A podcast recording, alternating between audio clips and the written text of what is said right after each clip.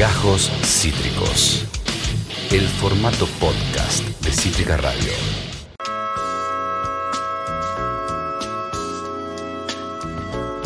Un giro ortodoxo ante la escasez de dólares es el título del gran, gran, gran, gran, gran informe del Centro de Estudios Económicos y Sociales Escalabrini Ortiz. Hay un montonazo de aristas que ha incorporado eh, bajo esta ala dicha entidad. A nosotros nos, a nosotros nos interesa profundizar en lo que es alquileres y demás, pero también vamos a conversar de la situación sociopolítica, de las primeras semanas, el primer mes del superministro de Economía Sergio Massa y cómo viene la mano al respecto. ¿Con quién? Con el economista jefe justamente del Centro de Estudios Económicos y Sociales Escalabrini Ortiz, Nicolás Pertierra. Hola Nicolás, acá Esteban en todas las tormentas juntas. Gracias por estar, ¿cómo te va? ¿Cómo estás Esteban y equipo? Buenas tardes, gracias por comunicar. Gracias a vos por hacerte el tiempo para conversar con nosotros, Nicolás. Antes que, que nada, arrancando por, por lo macro, es el primer informe de este peso, tengo entendido, o el segundo, con Massa ya tomando las riendas de la economía. Y hay un punto interesante, lo formulo como pregunta, que habla de la necesidad de pasar la gorra de manera internacional para recaudar eh, dólares externamente, por supuesto.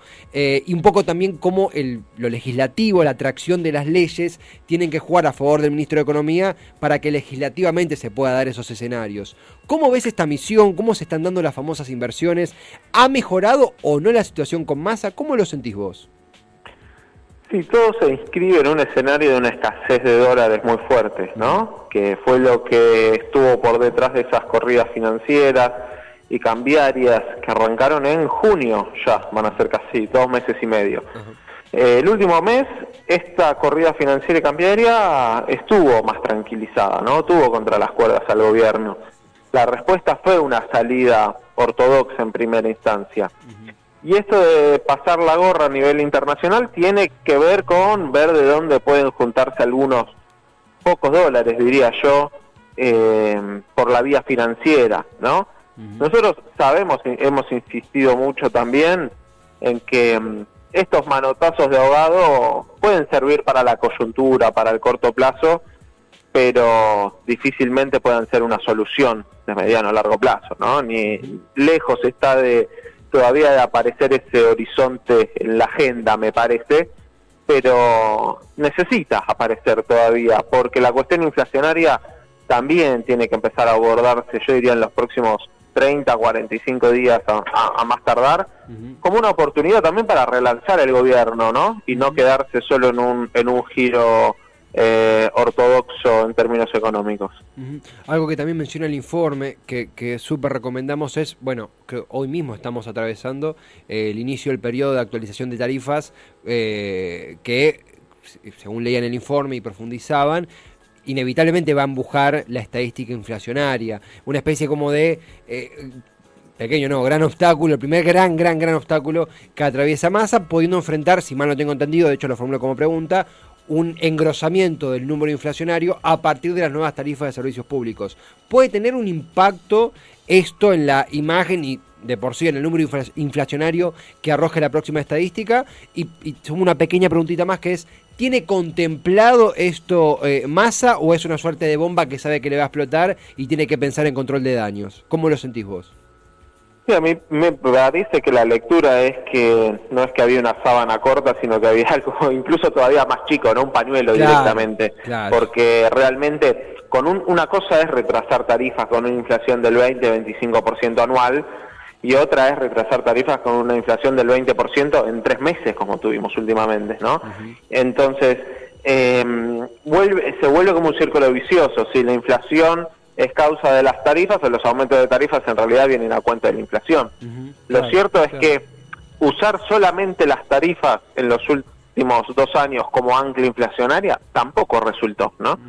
Eh, me parece que tienen un rol, obviamente, eh, y tal vez, veremos si es así, estos nuevos precios de tarifa, bueno, claramente venían muy retrasados, sobre todo en algunos sectores que tienen la capacidad de pago, eh, no se necesitaba ese nivel de asistencia del Estado a determinados sectores, estamos de acuerdo en eso, bueno, que ahora esto sirva también como una plataforma para lanzar un programa antiinflacionario también heterodoxo, que recupere el poder adquisitivo, que baje la inercia inflacionaria, porque si no, por ahí en seis, nueve meses estamos con la misma historia de vuelta, ¿no?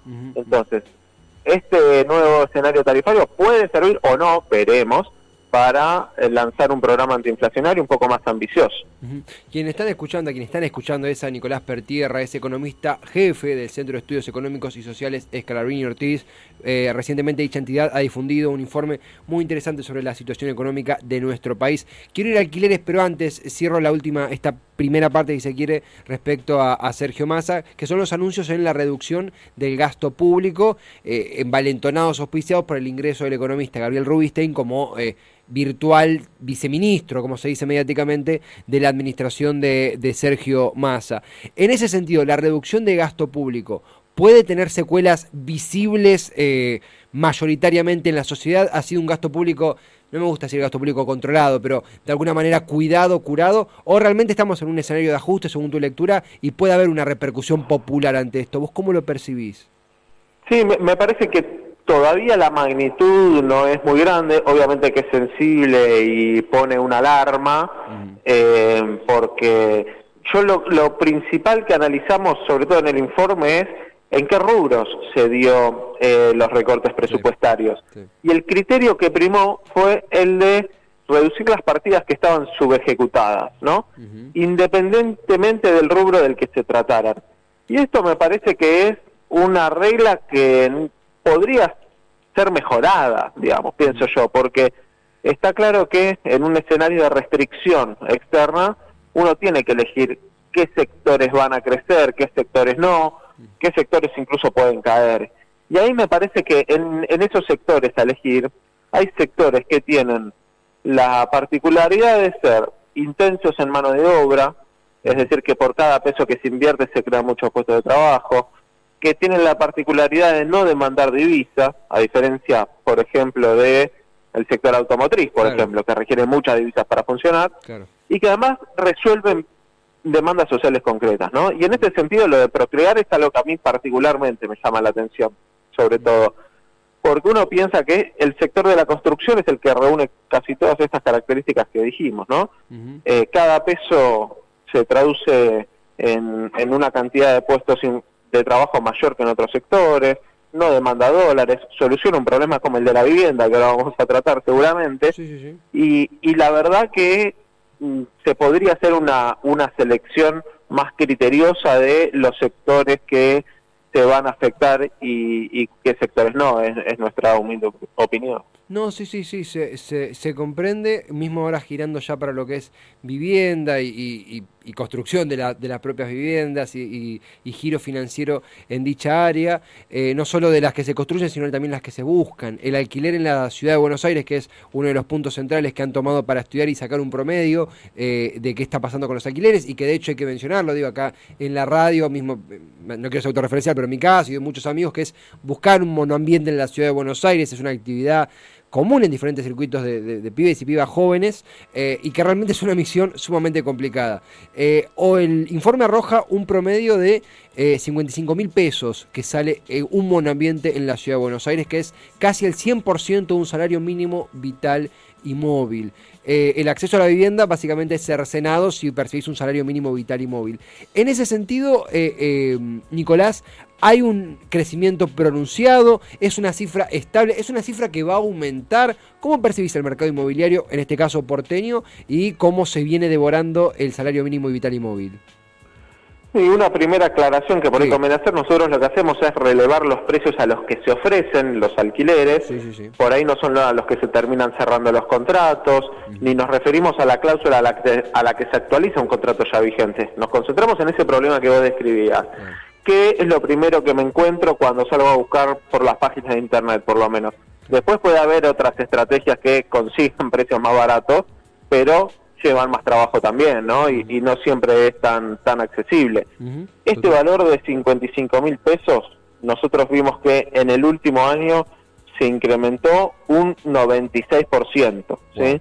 Es un número realmente alto y sobre todo lo empezamos a ver desde febrero, marzo de este año. Coincidió con dos cosas, te diría. Con una aceleración inflacionaria, con un problema macroeconómico que es el que veníamos describiendo, es evidente que si la inflación se acelera, se incrementa la incertidumbre, se dice, y a vos te piden tener un precio congelado durante meses, durante 12 meses, el piso de entrada va a ser más alto. No es un problema de la ley, me parece esto, es un problema de la macroeconomía, en todo caso, ¿no? que, genera este efecto. Y el segundo problema eh, lo vimos con la discusión también de la ley de alquileres, porque a principio de año, ahora bajó un poco la espuma, pero se discutió muy fuerte eh, modificar la ley de alquileres y se le prometió al sector propietario eh, muchas ventajas también que iba a tener, ¿no? Por modificarse la ley. Entonces, obviamente alguien que estaba pensando en alquilar y no en alquilar para completar sus ingresos mensuales, porque el, eh, siempre se pone la figura, ¿no? Y, de hecho me, tocó escucharla en, el debate en diputados. Dice, bueno, pero una jubilada, un jubilado que ahorró toda su vida y alquila ese departamento para complementar su ingreso, ¿qué hacemos? Bueno, ese sector es el que no está especulando en el mercado inmobiliario, porque no puede sacar ese inmueble de oferta y esperar a ver qué pasa si lo necesita para complementar su ingreso. Estamos hablando de que otros sectores que sí tienen una capacidad de decir, bueno, yo por ahí espero 6, 9, 12 meses sin alquilar y no me, no me mueve la aguja, digamos. Es, ese sector de propietarios es el que se ve que también quedó a la espera de algún beneficio tal vez mayor. Sí, e incluso sucede algo muy particular porque no solamente hablamos del precio, el monitoreo del precio, sino también la actualización. Una ley, la nueva ley de alquileres que propone incluso flexibilizar la actualización hasta seis meses de contrato eh, e incluso también siendo regateando inmobiliarias y yendo a dueños directos, tampoco, por experiencia de, amigos, amigas en general, digo, súper autorreferencial, pero tampoco es garantía porque a veces las actualizaciones de los dueños directos van a piachere del dueño directo justamente. En este sentido también, de, que el alquiler de un monoambiente en la Ciudad de Buenos Aires en promedio se devora casi el 100% de un salario mínimo vital inmóvil, están las expensas que eh, según leía en el informe, se comen el 15% del alquiler. O sea, básicamente con un salario mínimo vital y móvil es imposible percibir un alquiler en la ciudad de Buenos Aires, lo cual para quienes hace poco buscamos para alquilar, nos dimos cuenta que lamentablemente era obvio, pero que es un dato alarmante y pareciera no haber una solución en el corto plazo. No sé vos cómo lo sentís, Nicolás. Sí, me parece que todavía hay una falta de iniciativa fuerte, no solo del gobierno nacional, me parece que acá los gobiernos locales también son los que tienen que tener un rol clave que, que no se está viendo, ¿no? Porque viviendas en la ciudad de Buenos Aires, en los centros urbanos, nuevas, viviendas nuevas, se construyen a diario, se ve eh, cómo se incrementa y en los últimos 10 años ha crecido enormemente la oferta de vivienda. La población no se incrementó prácticamente, está estancada no solo en los últimos 10 años, los últimos 20, 30, 50 años en la ciudad de Buenos Aires. Entonces uno se pregunta, ¿no? ¿Cómo, cómo puede ser que si hay mayor oferta, en teoría, de viviendas construidas, eso no se traduzca ni en un aumento de la población ni tampoco en alquileres mucho más accesibles. La vivienda ociosa, eh, e-, ese, ese, ese, término que, que, tanto conocemos quienes de vuelta intentamos o tenemos amigos que han intentado alquilar y se han topado con esta realidad. Nicolás, eh, realmente el informe es completísimo, es muy claro para quienes eh, no, no estamos en la economía y queremos entender qué pasa, el informe es súper claro. Eh, el Centro de Estudios Económicos y Sociales Escalabrini Ortiz, con este informe disponible en su sitio web, ¿verdad? Exactamente, ahí bueno, van a encontrar los distintos informes de coyuntura, de alquileres, de economía popular que también hacemos en, distintas áreas del CESO ceso.com.ar con C, bueno, las siglas del Centro de Estudios eh, eh, Económicos y Sociales Escalabrini Ortiz. Nicolás, gracias en serio por tu tiempo, por la charla. Será hasta la próxima, hasta el siguiente informe que realmente nos eh, hace muy bien charlar con vos. A ustedes, muchas gracias y buenas tardes. Lo mismo, buenas tardes para vos también, Nicolás Pertierra, economista jefe del Centro de Estudios Económicos y Sociales Escalabrini Ortiz. Es realmente demoledor la realidad para buscar alquiler. Me permito ser autorreferencial porque lo he contado acá. Yo hace muy poco busqué para alquilar en la ciudad de Buenos Aires. Tuve la, fortuna de, poder encontrar, de la fortuna y realmente el laburo diario, acá son todos testigos de que llegaba y me ponía a apropiar todo el tiempo eh, yo alquilé por dueño directo, al final pude encontrar, en este caso, una persona súper comprensiva de la situación, situación económica y que realmente eh, entendía que una actualización a seis meses era una locura, que pedirme cuatro, eh, cuatro o cinco veces mi ingreso para alquilar era una locura. También que igualmente todo su derecho, digo, eh, pide un seguro de caución y un garante, cosas que son muy comunes, eh, pero que realmente arman un engrose del presupuesto para entrar a una vivienda que, que, políticamente no ha sido correspondido a abordar para hacerlo viable, eh, realmente.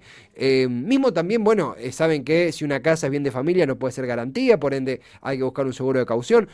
Términos que a mí me lo decían hace tres meses y decía de qué estás hablando, pero cuando te metes a ver decís, wow, realmente es mucho lo que hay que tener en cuenta y es mucho lo que hay que tener en el bolsillo que usualmente no abunda, más bien todo lo contrario.